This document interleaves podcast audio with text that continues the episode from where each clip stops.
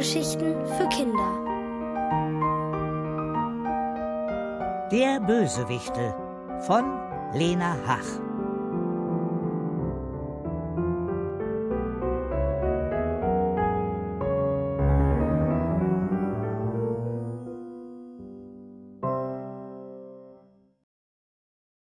Vom Blitzrechnen ins Bällebad.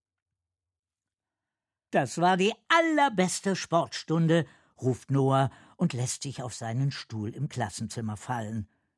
Er ist noch ganz außer Atem. Ella, die auf dem Platz neben ihm sitzt, nickt grinsend.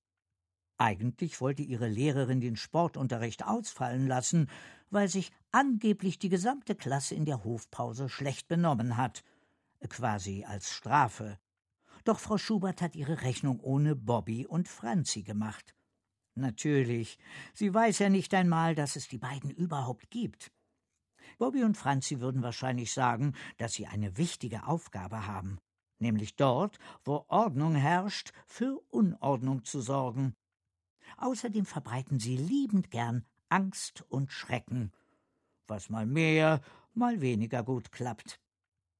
In diesem Fall hat nur eine Person einen Schreck bekommen Frau Schubert. Die Kinder hingegen haben sich gefreut, als sie sich nach der Pause auf den Weg in ihre Klassenzimmer gemacht haben und dieser Weg aber mit den tollsten Sportgeräten versperrt war. Wer zum Unterricht wollte, musste über Barren laufen, über Kisten klettern, sich an Seilen entlanghangeln. Es war ein riesengroßer Spaß. Eben die allerbeste Sportstunde, da hat Noah schon recht. Die große Frage ist jetzt, was die Bösewichtel als nächstes vorhaben. Eigentlich steht Rechnen auf dem Plan, aber wie immer verspätet sich Klassenlehrer Spatz. Dieses Mal hat er allerdings eine gute Ausrede fürs zu spät kommen. Er selbst muss ja auch über den Parcours. Als er endlich da ist, sinkt Herr Spatz erschöpft auf sein Pult. Und dann verkündet er, dass sie heute einen kleinen Rechentest schreiben. Wirklich nichts Besonderes, behauptet er, nur ein bisschen Blitzrechnen. Für die Kinder hingegen ist ein bisschen Blitzrechnen durchaus besonders. Besonders blöd nämlich. Sie stöhnen laut auf. In Noahs Bauch beginnt es unangenehm zu ziepen. Kein Grund zur Aufregung, beschwichtigend hebt Herr Spatz die Hände. Ich bin mir sicher, dass ihr das alle prima hinkriegt. Noah beißt sich auf die Unterlippe. Das Fiese ist, dass er normalerweise gut rechnen kann, ziemlich gut sogar. Doch sobald es sich um einen Test handelt, passiert irgendwas mit seinem Kopf. Dann weiß er fast nicht mehr, was eins plus eins ist. Sein Papa sagt, dass das nur die Nerven sind und dass er einfach ein paar Mal tief ruhig atmen soll. Noah hat es ausprobiert, aber es bringt nichts, weil er in dem Moment vor lauter Aufregung gar nicht ruhig atmen kann. Doch um den Test kommt er leider nicht herum. Herr Spatz ist schon aufgestanden, um den Schrank aufzusperren, in dem er die Arbeitsblätter aufbewahrt. Da passiert es. Kaum zieht Herr Spatz die Tür auf, purzeln Bälle heraus. Unglaublich viele Bälle, kunterbunte, weiche, feste, kleine, große, sogar ein riesiger türkisfarbener Gymnastikball ist darunter. Es ist eine richtige Ballflut, die sich da ins Klassenzimmer ergießt. Die Kinder jubeln vor Begeisterung. Bei dem Anblick können sie gar nicht still sitzen bleiben. Sie springen auf und fangen an, sich die Bälle zuzuspielen. Fadol jongliert sogar. Und Herr Spatz der steht da wie angewurzelt und kriegt vor Staunen den Mund nicht mehr zu. Er kann sich das Ganze absolut nicht erklären.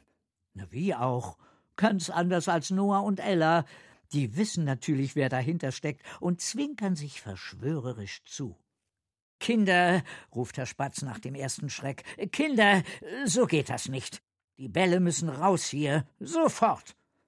Und das stimmt schon. In einem Bällebad lässt sich kein Rechentest schreiben. Also bringen die Kinder die Bälle dorthin, wo sie hingehören, in die Sporthalle.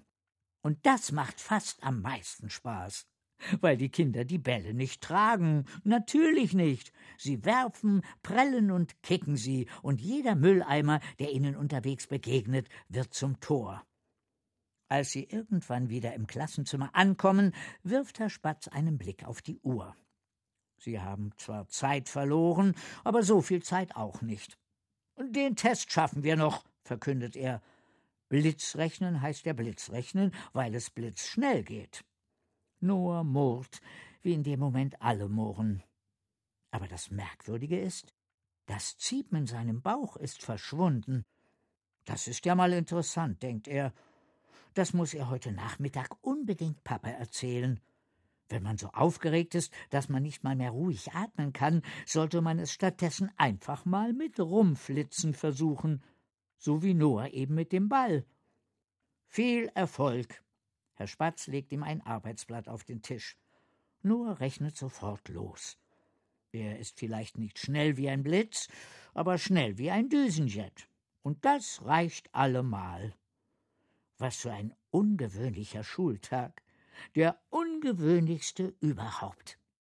Das lag natürlich an Franzi und Bobby, die jetzt wieder in Ellas Rucksack klettern, um sich gemütlich nach Hause tragen zu lassen. Ihr seid bestimmt müde, oder? fragt Noah. Nee, kräht Bobby sofort. Aber es ist ihm anzusehen, dass er lügt. Seine Augenlider sind ganz schwer. Du hast ja nur Schiss, dass ich bei dir zu Hause sofort weiterwichtle, oder? Da kannst du ganz beruhigt sein, mischt Franzi sich ein. Unsere Ferien sind nämlich vorbei. Heute reisen wir ab. Ella bleibt verdutzt stehen. Ihr habt bei uns bloß Ferien gemacht? Ja. Ist sowas wie eine Tradition, erklärt Bobby. Einmal im Jahr verreisen alle Wichtel. Jeder sucht sich ein mehr oder weniger nettes Kind aus und bleibt da ein Weilchen. Plötzlich hat Noah einen Verdacht nämlich dass Bobby und Franzi heute nicht die einzigen Bösewichtel in ihrer Schule gewesen sind. Bestimmt waren es viel mehr. Darauf kannst du wetten, so ein wunderbares Chaos veranstaltet man nicht zu zweit. Franzi und ich sind zwar gut, aber so gut auch wieder nicht, ruft Bobby und zeigt auf eine Haltestelle. Übrigens, dort könnt ihr uns rauslassen. Das ist unser Treffpunkt. Da fährt unser Bus ab. Ella sieht fast ein bisschen enttäuscht aus. Das war aber ein ziemlich kurzer Urlaub. Kurz und gut, befindet Franzi. Meiner Meinung nach reicht ein Tag völlig. Mehr wird anstrengend. Anstrengend? Für wen? fragt Noah. Da müssen alle lachen. Und schwupp sind die zwei Kerlchen aus dem Rucksack gesprungen und flitzen über den Bürgersteig davon in Richtung Haltestelle. Du, ich glaube, da sind wirklich noch ein paar Wichtel. Da, unter der Bank, siehst du, ruft Ella aufgeregt. Noah kneift die Augen zusammen. Da kommt schon der Bus und versperrt ihm den Weg. Und als er abfährt, sind auch Franzi und Bobby nicht mehr da. Aber er hat so ein Gefühl, dass sie sich nicht das letzte Mal gesehen haben.